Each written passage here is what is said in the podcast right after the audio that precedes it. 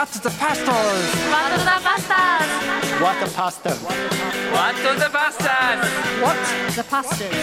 WTP! WTP! What the what the pastors? 皆さんこんにちはワットザバスターズです、えー9月の17日まあ夏休みなんてとうの昔に終わってもうなんていうの暑すぎて疲れた未だにもう体力回復していませんという方も多くいらっしゃるんじゃないかと思いますが日だまりさん30代。大島先生久しぶりです。豊田先生はじめまして。えー、はじめまして。えー WTB 聞かずに過ごしていたらあコメントを送ってから何年も過ぎたようで、えー自分で一人で驚いています。教員の質問方の質問が紹介されていてぐっと引き込まれました。私も公立学校で教員しています。毎年初めの4月本当に忙しくて先月も毎日13 14時間働いていたのでふむふむそうだ気持ちわかるって思いました。見心についてお話しされている中人生は断片的で捉えるんではなくどの方向に向かっているのか大事っていうことを言われていることにとても励まされました。正直やってもやっても終わらない。仕事への疲れを覚え待ちわびれていた連休も仕事を持ち帰ったりしました。えーまた休みまでノンストップで駆ける駆け抜けるしかないなしんどいなと思っています。う子供たちのこと思う学校生活の土台のことを考えると重みも感じるし逃げ出したくなるけれどもライフワークバランスをどう考えたらいいのかなと思っています。ね。方向性について、うん。断片見心使わないという言葉を使わない豊田牧師の理由について、非常に深い洞察を。いい回だったね。いい回。うん、いい回でした。本当に沖縄回ね、ん。改めてあれ4本撮ったんですよ。沖縄で。そうか。4本。うん。そうなんや。そうそうそう。で1本ボツになった？なってるぜ全部やった？やったやったあやった。4本っていうのはカナさん。ああうん。だから僕とノブさんだけは3本。3本ね、うんはいはい、うんうん人のやつかカウントしてへんからね。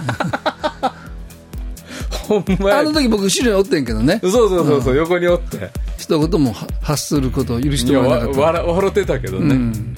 せやけどもう怒らんとね。切れんとね。怒らんで。8年間怒ってない。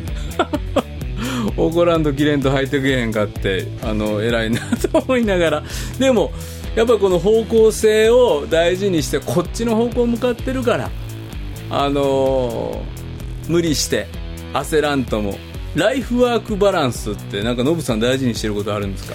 僕ね、まあなんかライフワークバランスという考え自体がアンバランス。うんね。またちょっと。なんか俺深いこと深いこと言うてんぞ時の顔してるよね今。得意げな顔しましたね。うんうん、俺今からええこと言います時の顔。えいや。ごめんもうちょっと言って。ライフワークバランスという考えがアンバランスやと、ん。どういうこと？例えばね、そのまあ夫婦の関係でもさ、こうお互いをまあこう50-50じゃないけどさ、こう家事の分担とか、責任の分担とか、うんうん。バランスを取ろうと思ったら、ん。絶対不公平になるやん。うん。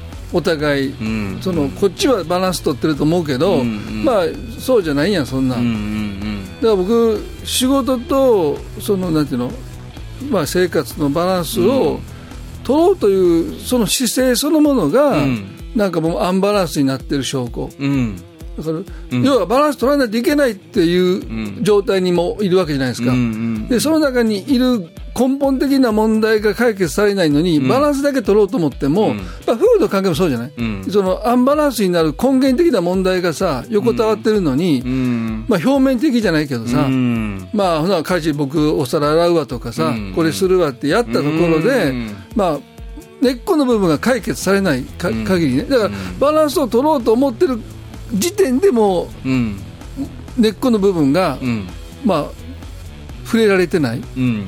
だから表面的に上滑りにうん。ことをやり過ごそうと思っているのがバランスを取ろうとしている背後にあるものではないか。そうそうそう。だからバランスを取ろうとしたら、根本的な問題に手がつかないと思う、うんそう思うのよ、僕もそう思う。すごく思うもう？なんかね、うん。バランス。ん今取ったわけじゃないもんな。と今の僕の話を取って持ってったわけじゃないもんな。思ってないのに。だあ前から思っててんって。時々あんねん。その前から僕もな。そう思っててそれはんでそれはノブさんのやり口よ。そうそうそうだよ。それはノブさんが俺が言ったやつをいや しげちゃんそれ俺の話どっかで聞いたみたいな。実会の本書いて俺そんな本書きそうやなんだかもうねやめて。で俺ねやっぱねなんていうのかな。あの牧師やっててねバランスを取ろうとすると、教会はアンバランスになるなと思う。ちょっと待って。それ前から考えてた？いやでもさまあまあいいよまあどうぞどうぞ。もう引き出し引き出しを俺俺何も考えてないやつやと思ってるやんか。いやいやその発想ってさ普通ないよ。ねなんで？あそう？いやバランス取ろうとするのみんな。うんうんうんだから政府もうん。ね、うん。一つの方策、施策としてさ、ライフウォークバランスみたいなことを国が言うわけじゃない、うんうんうん。ね、プレミアムフライデーとかさ、でそういうこと考えてるのはやっぱこの国の、まあ、エリートの人たちが考えるわけでしょ、うんうん。でもその逆やからね、今言ってることは。うんうん。そうね。だからあの今何を言ってるのかノブさんのは分からんかったけど。エリートとか何言ってるのかなとか。あのでもやっぱりな実際やっぱりね子供たちに対しても、公平にバランス取ろうって親がいくらしたってあと自分の子供自分の子供の場合ね、うんうんうん。2人子供います、で3人います4人います。でもう公平にバランスよく愛したって自分が思ってたとしても愛されたって思うところなんて絶対違うし違う違う。やっぱり愛されんかったな私って思う気持ちをいや何言ってんの、何にするにしても公平にやってきたやんか。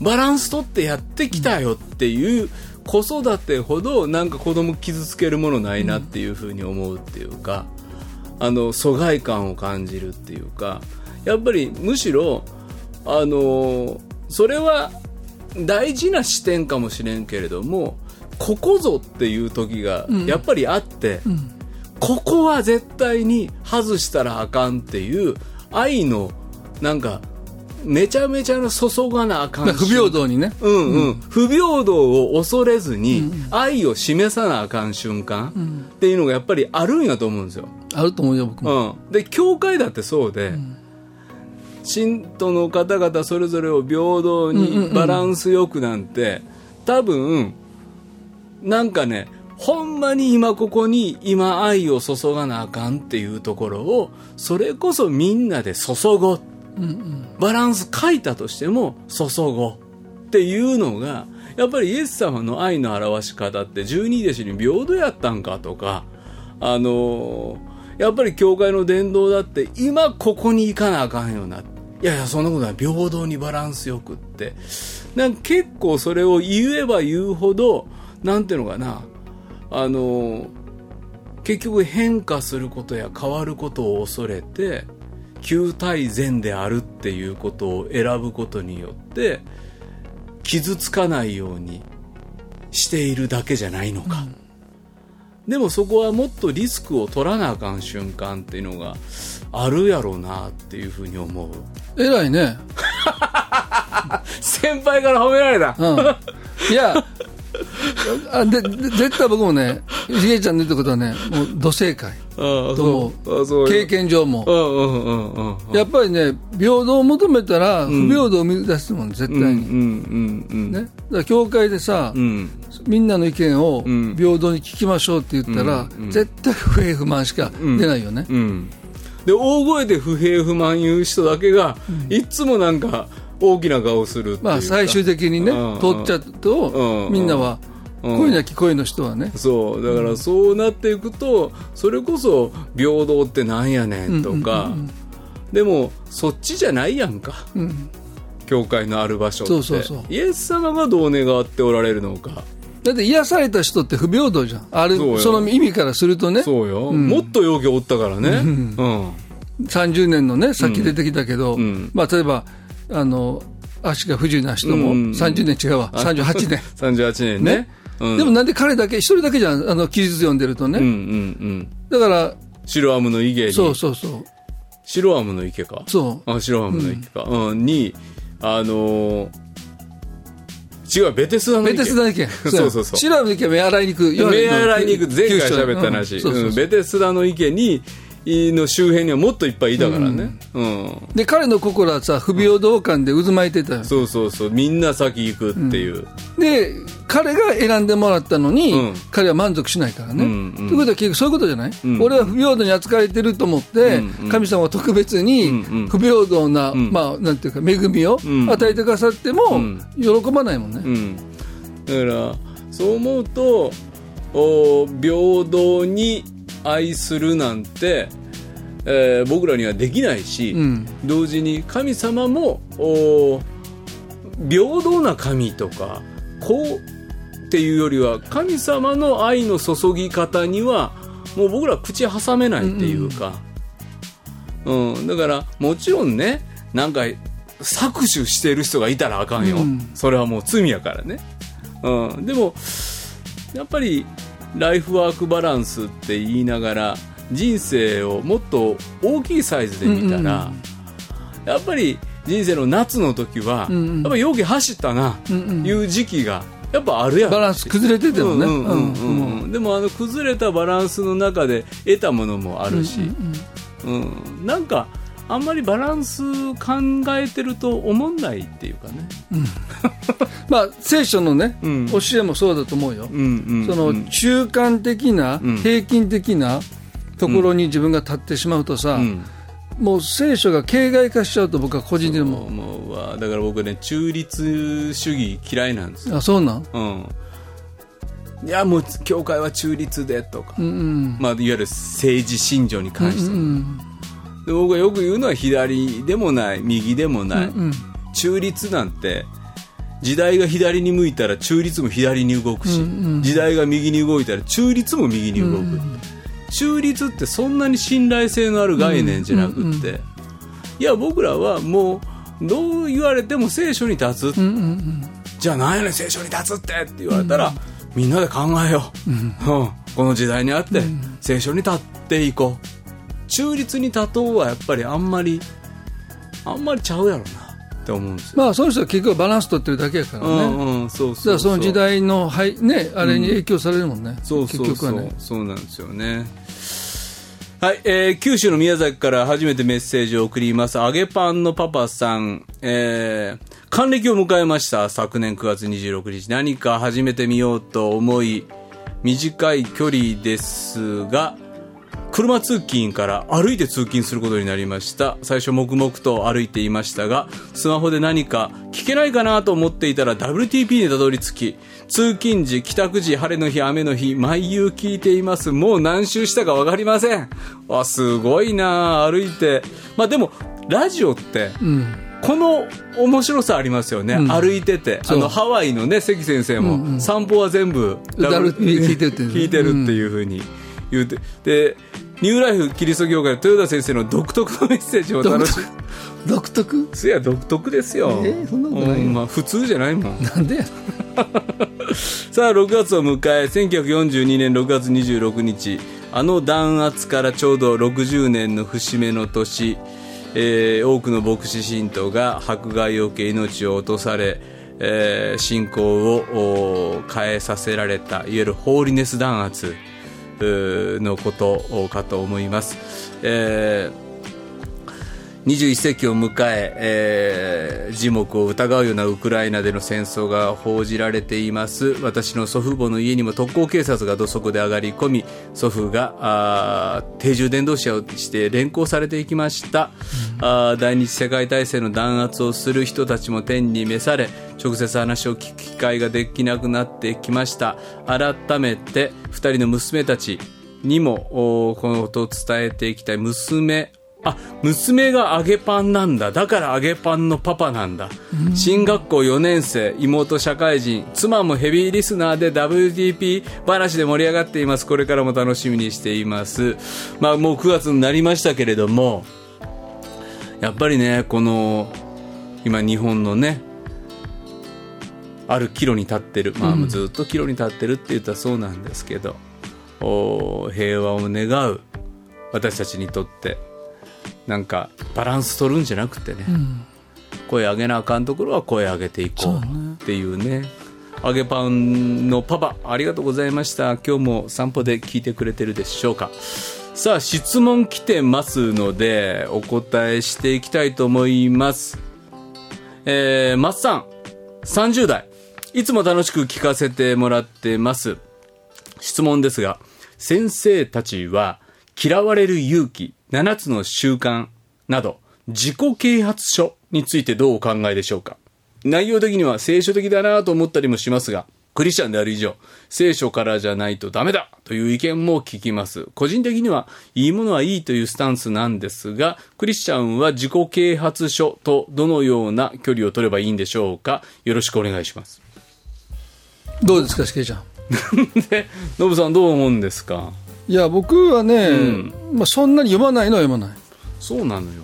僕もねあんまりね今ちょっとちょっとさらっとノブさんから言ってもらって何喋ってくれんのかなって思ったんは僕ね読まないんですよ。この自己啓発書っていうの、そもそもね。そもそも読んでないから、ん。7つの習慣って皆さん読んでらっしゃるでしょうがって言われるとごめん読んでないなんですよ、あ夏の人が読んでない？読んでない。あめっちゃ売れたでしょ、あもう爆発的に売れたね。うん、あれ何が書いてあるの？あれには。まああの人もともとモルモン教の、うんうんうん。まあ宣教師をうん。派遣するん。教育係をしてた彼は、おおなぜかというと僕ねうん。言語で出た時に、うん。まずあの紀ノ国屋で、ん。まあ、原書で読んで,、うんうん。でよかったんで、うんうん。この人誰やろうと思って、うんうん。その人が書いた本全部こうか買っていった、へえそしたら、うん。そのどうやって、まあ、モルモン教の人って2年間うん海外にうん。宣教に行くっていうね、で言語をこう習得してから使うすから、ん。結構日本でほら自転車乗ってるんうんうん。モルモン教の人日本語うまいじゃない、でそういうカリキュラムっていうかそういうのを教えてたという働きをなんかしてたみたい、あの本には書いてあったんです、彼がね自分で書いて、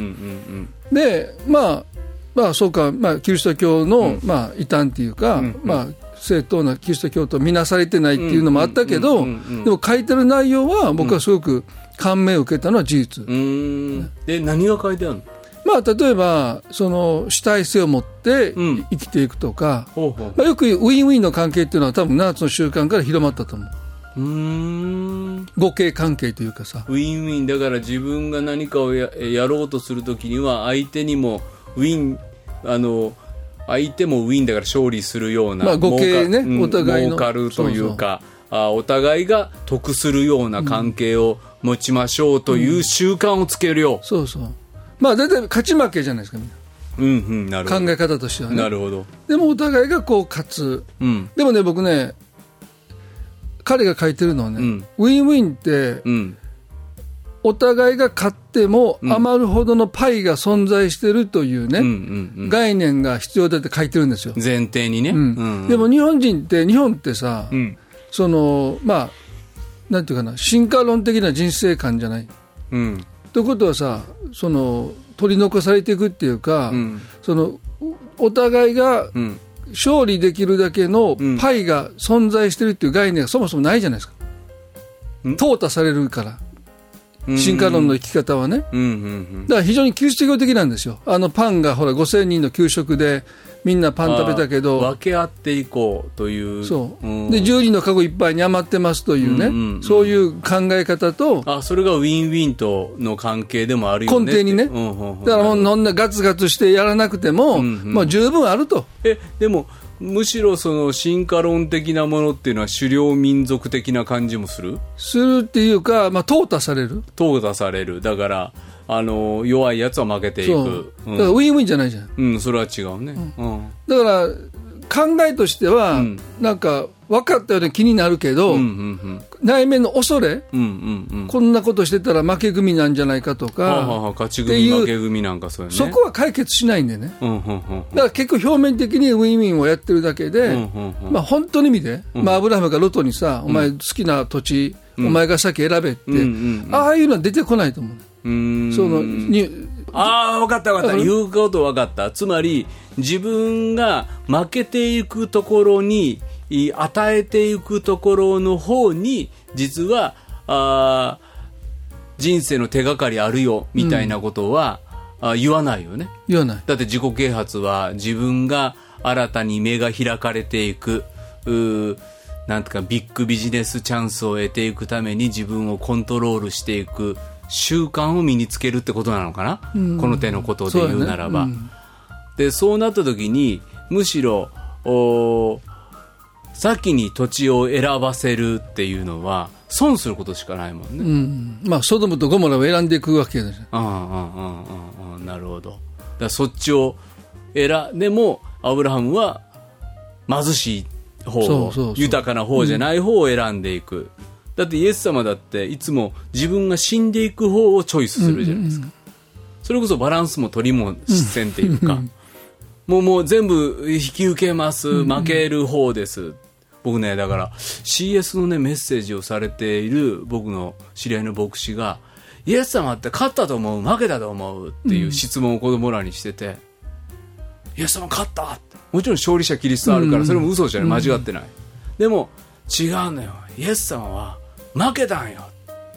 負けてくれたから負けたもんの気持ちようわかんねんっていうねイエス様負けた宣言をガーン子供らにするところに、なんていうのかな福音の喜びを感じたっていうか、つまりウィンウィンっていうよりはもうルーズルーズでもええよっていうか、っていうようなところの意味ではちょっと自己啓発と似てるところもあるけど、ちゃうとこもあるよねってこと。そうやね。だから、うん啓発していく土壌がさ、うんうん。やっぱり淘汰される恐れうんうん。が心に多分根深く、うん。うんまあ、なんていうかな、こびりついてるから、うんうん。だから結局表面的になっちゃう可能性はある、うんうんうん。やってることが。そうねそうね。いわゆるそのこの世の中にはモチベーターという仕事もあったりして、みんなをモチベーション上げていくために会社の中のある種のコンサル的なことに取り掛かる仕事もあるけれどもなんていうのかなまあもう一つ違うのはやっぱり罪ってことは言わないでしょ、うんうん。この自己啓発の問題とか、いわゆるそのコンサル的な心理系のアプローチもね。心理系のアプローチは、そういう意味ではやっぱり罪を語ることなく人間が克服していくところにフォーカスを当てるときにいわゆるそんなにイエス様ないらんくてもよくないっていうか、いうことにもなるっていうか救いがないからねでも僕らはやっぱり罪人やからこの罪の問題にフォーカスを当てずにして事故は啓発されるか？って思うと、まあ、だからあんまり読まへんのかな。いや、だからね、僕、安息日の本書いたっていう話したじゃないですか。はいはい。で、ブルッケマンうんいるね、うん旧約聖書学者、はいはで彼がやっぱりね、生産性うん。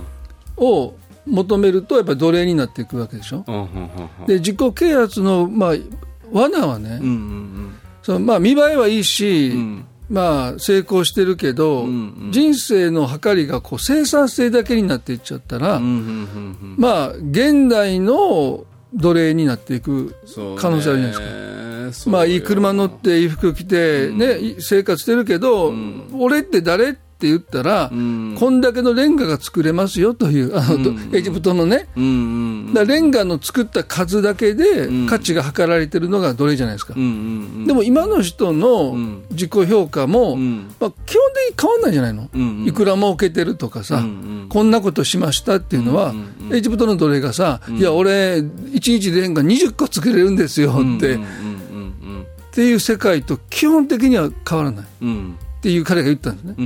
うんで僕本当にそうだなと思う。うん。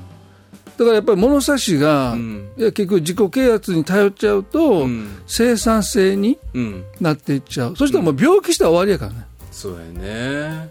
あのなんかお手やりでさ、うん。精神的に病を負ってる人の苦しみってさ、うん。全く生産性以外の物差しをん。社会が与えてこなかった時にね、うん。それを失った人はさ、うん。俺って生きてて意味がないって思えてしまうのもなんかすごくよくわかるよね。うん、だから特に男性たちが、いわゆる会社からや引退するうん。時に、もう自分は役に立たない人間になってしまったそういう言い方するよね。うん。役に立つっていうね。うんうんうん。だからまさにね生産性がないっていうことを差別的に使う、ん。でも平気なね。平気よね。うんいや非常に良くないですよね。だから、まあだ大臣、政治家がね、う女性がうん。子供産まなかったら、うん。生産性がないって言うってる、ん。なんやねんうん。と ほんまに。ほんま腹立ちますね。だから生産することがあかんわけじゃないんですよ、うんもちろんね。うそんなことは言ってないんですよ、で多分このおマッサンなんかも何かを生み出すことの喜び、うんえーでそこにモチベーション上げてくれる本を読むことを全て否定するなんて全然思ってない。おーそれで元気出んねやったらええんちゃうっていう気持ちもある、でもそれに捉えられてしまっていくと人を見る眼差しが生産性になってしまうんじゃないか、うん、でそれで人を評価する自分になっていくことに無自覚になるとそして人だけじゃない、まあ、最終的に自分をそこで測っていくとこんな辛いことないもんね。うん。What the pastors? なんで牧師のさ、紹介するときにさ、もうまく本にもちょっと書いたけど、一番嫌なのが、この先生はね、多忙ですってうん。言わない。言う。だか俺言われるの嫌やもん。ら、うん。まあでも、しげちゃん多忙やけど、確かにね。なんでこっち、どうやって言うの？まあでもさ、その時って、やっぱり生産性じゃない？そうか、それは、あれは生産性の嫌味か。まあ嫌味じゃなくて、もう 価値がもうそこにあるわ。教会でもで、この先生はね、すごくね、あの、ゆゆっとり、ゆっくりと、うん。あの、お暇を持て余してるですって言われたら、さあ、それ、け結構、ディスられてるって感じやん。なるほど。たくさんの本書いてますとか、うん。ね？お忙しい先生ですっていうのと、この先生ものすごい暇なんですって。なんかもうゆっくりいつも散歩してはってね。で、それはさ、僕の中では、そっちの方が本来うん。は、ね褒め言葉。褒め言葉になるべきなのに、うんやっぱり僕の中でうんも、多忙って言われたい。っていう願望はあるやん。そりゃそうやね。ということは、安息日の本書きながら先生めっちゃ暇ですね。そう何してるんですかいいですねってね。うん牧師は暇でいいですねって言う、いや、俺かっても忙しいわって 言いたくなる生産性物差し、うん。まあ、牧師でも持ってると思うよ。だから、あそうやね。の、講師紹介で、もう、大体言うもん。うん。この、この先生は今、本当に多忙を極めておられますって。うんうんだからもう、ま、満足そうな顔してあるからね。ご満悦というかさ、誰かとは言われへんけど、でも、暇にしてるって言われたらさ、やっぱりちょっとね、ああの、屈辱を感じてしまう、ね、僕たちがいるわけだから、うんうんうんうん。ほんまやね。そっか。だからそう思うと安息をもっと取ってる。うん。この人安息上手ですわって言われる。休み上手やとかね。休み上手やわって言われたら、ほんまの褒め言葉やね。で、そこで反応しないうん自分、僕たちがいたら、うん。多分生産性からね、せ大事よ、生産性は。でしょ、まで、パウルだって私は他の人よりもん。多く働きましたって言うんだからね。で僕はそれは僕たちはやっぱり勤勉でありたいし。勤勉でありたい、うん。ちゃんとちゃんとそれはちゃんとしてるけど、休み上手って僕褒め言葉な気しますわ。うん、よかったね。うん、いや言われたいいやー先生うまいこと休みますね。って言ってしたたかに休むっていうか、でもノブさんめっちゃうまいでしょそれ。いや、でもね、うん。この本書きながら、うん。やっぱり心探られたよ。あそう、ん。えー。うちの奥さんからはさ、うん。安息日の本書いてんのに、そんなん全然や休めてないやんっていう、うん。ね。うんうんうん。だから、なんていうかな、僕にとっては休んでると思ってても、うん。ね。だから、イコール、まあ、ストレスを感じてなくても、うんやっぱり妻の目から見れたら、ちょっと心配になるぐらいに、うん。まあ、多忙というか。また多忙というかで、あ、青みたいな顔してるけど。いや、でも、あのー本当に、だって神様は、やっぱり、休む神やから、その神に似せて作られた僕らはちゃんと休まなあかんっていうか、休みを取って叱るべき存在で、やっぱり、あのー余暇っていうかね、やっぱ遊びを、なんていうのかな、魂休ませんと、でも肉体を先休ませんと魂は休まんでしょ。で、僕ね、うん。その、今、しげちゃんの話聞いて思ったけど、例えば空の飛びなさいっていう、うん横でよく言うけどさ、うんうんまあ、種もま、種まきもしない、うん。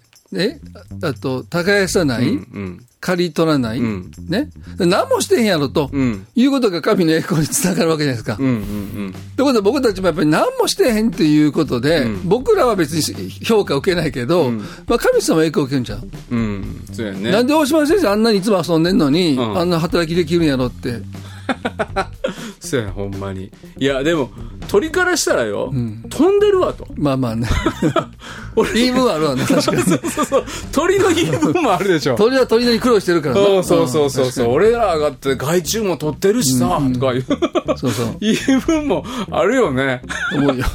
せやけど、そこに神の栄光現れるってイエス様言うてくれはるっていうのが、まあ俺はもう、まあそこそこやってるけど、でもしてないっていうことを強調されたっていうのはさ、やっぱ休むっていうことは、うんやっぱり神の栄光につながるよね。うん、ほんまですね。さあ、えー、アナベルさん、もう一個質問をいきましょう。えー、七のつく日楽しみにしています。中でもしげノブが楽しみです。さっきね、えー、スイカお好きさんが、あーえーっと、私も、お島豊のトークがお気に入りで、こんな言われ方ある？初めてね。えそれ多分間違えたと思うよ。あ、そうか。お、お、2回ぐらい来てましたよ、その人。あ、そう、大島豊田で、島豊っていう言い方。大砲とかさ、大島ノートね、豊かで大砲だとわかるけど、豊島ちょっとわかる気するけど。豊島もね、う豊とかね、島豊もうスイカ大好きさん、もうラジオ聞きすぎてなんかもうわかんない。めっちゃおもろい。さあ、アナ、アナベルさんはシゲノブ、心待ちにしてます。えーっと、大島先生とヨ田先生が互いの賜物を響かせ合いながら進めていく深くてウィットに富んだお話にすっいつも聞き入ってしまいます。大島先生が随所で話を要約されながら、それで、あ、もうちょっと言うて、あ、これかそれやねん。そうか、と促せば、豊田先生が統一測病に答えを返していく軽やかな掛け合いに、自分の賜物を知って用いることの大切さを教えられます。あ、そうか。それで、えーっと、もうちょっと言うてって、言う、俺だって言えるわ、みたいな感じで、タイミング間違えたけどね。うんだいぶ違う。もう間違えたけどね。さて、私は受選20周年のアラカン女子です。アラカンっていうのは還暦アラウンド、クリスチャンのゴールはイエス様に似たものになること。古い人を脱いで新しい人を着よと言われてきました。しかしながら、これまでの歩みを振り返り、じ今の自分を見るときに変えられている実感ありません。ニコデモは人を置いていながらどうやって生まれることができますかとイエス様に尋ねました。追いながらどうやって変わることができますかと、お二人にお尋ねしたい、教えてパスターズということで、どうですか？年を重ねながらどうやって変われるんですか？年を重ねていきながら、うん。変わっていくのはどうしたらいいんですか？だから例えばやっぱ変わるってことは、凝り固まるってこともあるでしょ？うん。悪い意味で？悪い意味で。うん。でもしなやかに変わっていける道がある、古い人を脱いで新しい人を着るとかなんかそういう新しさに年を重ねながらしなやかに生きていくには年を重ねるってことはある意味できないことも増えるでしょ、うん。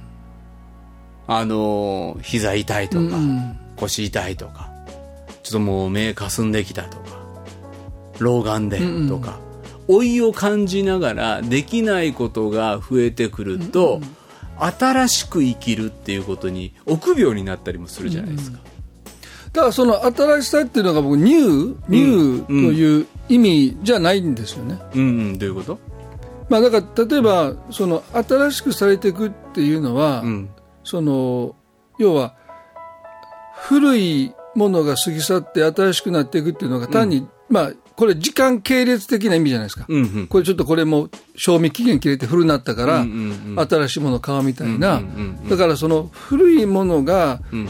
なんていうかなこう古いものがこう過ぎ去っていく新しくなっていくっていうのはその新鮮っていう。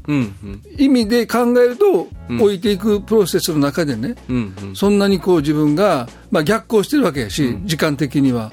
そして何か昨日と全く違う自分が変われていくっていう意味でのうん。変化は多分ないと思うんですね。でも今、しげちゃん言ってくれたように、うん。そのまあ言えば昨日の自分と今日の自分は明らかに身体的にもん。精神的にも、まあ役割的にも、うん。例えば退職した後の、うん。まあ俺は役に立たないって思ってるのは、うんうん多分古い生き方の中にとどまってるけど、うんうん仕事もない、うん。まあ、生産性ももうない給料も高く、年金暮らし、ん。ってなったその中に適応していく、ん。新しい自分そういう意味ではね、うんうん。今までとは全く違う、まあ、今仕事もしてないのに俺は何の役に立ってんだっていうふうにうん自分を評価しない。自分になった時に、うん。それ多分、うん。まあ、例えば若い時に劇的に変わったよりも、うんうん。生産性で自分を評価しなくなった自分っていうのは、うん。えげつないぐらいうん。変わったんちゃうの、それはものすごい魅力的よね。いやそんなん今でもそんなん無理かなと思うぐらいもまだうん。活動してるから、あほんまやね、ん。そこであの生産性を誇り俺が給料を持って帰ってきとんじゃって言ってた親父がお前そんな人生でええんかみたいなことを子供らに言う言い散らしてた親父がそこの計りじゃ人生なかったわうんうんうんって言えるなんて、どんだけ新しいことかといやそれはもうすごいようん。そうよね。それはほんまにそうよ。だから、ふ外なる人は、うんうんそうそう滅び、え？おとお衰えてもね。お衰えても内なる人が日々新しくされる。っていう、なんていうのかな、外っていうものが今言う自分の外を鎧のように固めてきた、守ってきたものが、まあ古びていくよね。うん、錆びてもいくし。そしてもうそれを脱いだ時に、内なる人こそが新しくなっているっていう変わり方。それをするためにはどうしたらいい？のいやあのね60歳を前にして。まあその僕のね教会のえっと40代の人がね、うんうんうん。そのちょっと事故でうん。首の骨を折ってしまってね、うんうんで、まあ、星野さん、まあ、首から下が動かなくなるっていう、うん。うん。まあ、今はすごくリハビリ頑張ってるうん。人がいるんだけどね、うん。で彼はもう活動的で、ん。まあ、すごくもう、まあ、本当よく動いてるようなね、仕事もそういう仕事してたし、うん。でそれがまあ今ほぼ寝たきり状態になった時にね、その彼はリハビリを、まあ、一生懸命してるんだけど、その病室の看護師さんが、うん。いやこんな人見たことないと。うん。普通もう絶望のどん底にみんないるのにね、うん。必死になってこう、うん。体を動かそうとしてるっていうのを見て、まあすごく皆さん驚かれて、でもあコロナで会えないんですけどね、まああの時々 LINE したり、ん。電話でちょっと話したりするんだけど。で彼はやっぱり一つの制約の中に置かれたことで、うん。もうなんていうかな本当に内面が変わっていったと思うんですようね。ん。で僕やっぱりねリミットとか、うん制約とか、うん。壁とかうん。それが僕たちを変えるまあ嫌だけどね、うん。まあ、おそらく最も有効なうん神様のうん。働きかなと思うよね、うん。だからさあ自分で変わりなさいって言われても、うん。多分変われないんじゃない？うん、そうや、そうね。なんかね、僕はこんなんかで読んだ本の中に、な人生っていうのは、あの、彫刻のようなもんで、うん。石を削って像を掘り出すようなもので、神様がどんどんどんどん掘っていってくださる。ででその削られていくとい大きな削りかすじゃないけど。で僕らあの削られたものを見すぎやと。削ったものね、削った。破片を見すぎ、うん。あれもできへんくなった、うんうん。うんこれも失った。そこも削られてなくなった、でも見るべきものは掘られた後の像やと。うんうん実はこっから先がイエス様が神様が掘っていってくれた自分があるはずなんやと、でもなくしたもの、うん失ったもの、うん。おーばかりを見てしまって、うん。例えばそれは生産性のある自分であったりとか、でも神様はそれもういらんと、うん。うん削ってくださった。でもそれずっと。でも芸術は破片を見に行くことじゃないから、うん芸術は削り上がった姿の自分、あの像を見に行くことやから、神様の削ってくださったものに集中する。だからノブさんは自分でどうすることもできへんのちゃうか。そりゃそうやね。神様が削ってはんねんから、だから神様の仕上げてくださるものをもうワクワクしとくしかない。まあ選定するって言ったからね、うんうんうんうん。父がね。うんうん。いらん枝はね、ううん。んだからあの切られた枝をじーっと見に行くことをね うん。したってしゃあない、むしろ剪定して美しく仕上がった盆栽をそっち見に行こうっていうか、そういうことがなんか置いていく魅力やったりするんですかね。だから多分、置いていく方が変われると思うよ。ね、うん。でその制約が人生にうん。生産性もうん。奪われていくね。奪われていって、目健康も奪われていって、うん。うん。で人間関係も奪われていくわけじゃん。そうね。で表舞台にも出た目出ない、うんうんうん。本来の安息がうん。実はそこにあると思うよね。うん。だから,、まあ、だから逆に本当にその制約がない時に変われって言われても、うん。まあ、ある種の変化は望めてもね、うん。その内面の本当に刷新されていくっていうのは、僕は多分ある程度の、まあ、制約の中に、まあ、特にだから秋から冬にうん。生きていく時人って、生の秋から冬に生きて,、生きていく時にその変化が実は本当のにね成熟というかに変えられていくチャンス、そうん。イエス様がやっぱりイエス様となっていく要は独自性は、うん。やっぱり十字架の上やからね、だからいろんな奇跡なさったりいろんな働きをなさってることもイエス様だけど、うん。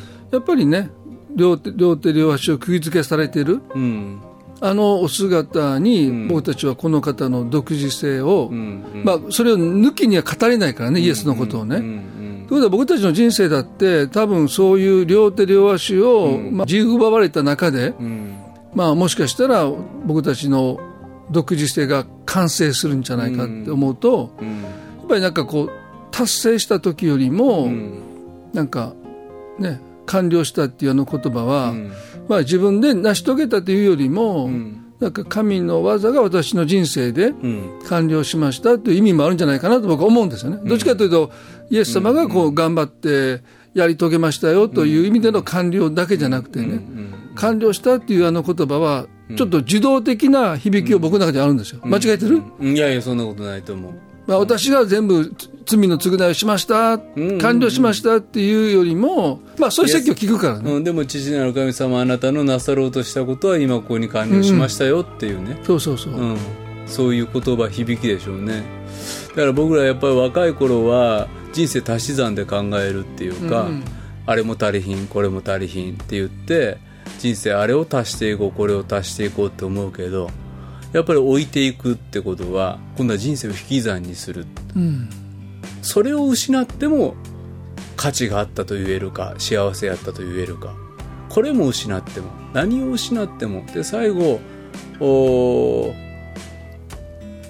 もう祈りしか手は動かない、有名な詩ありますね。最後の務めは祈ること、うん。信仰だけは最後いつまでも残るものは最後信仰が残ったら全ての引き算が終わったとしても、そこだけは残るよって言っていただけるならばもうそれでええやんっていう境地みたいなね。でもイエスに似るものって、うん。その境地に行くことちゃうの、そういうことなんでしょうね。その行いとかうん。技じゃなくて、うん。うん。まあなんていうの？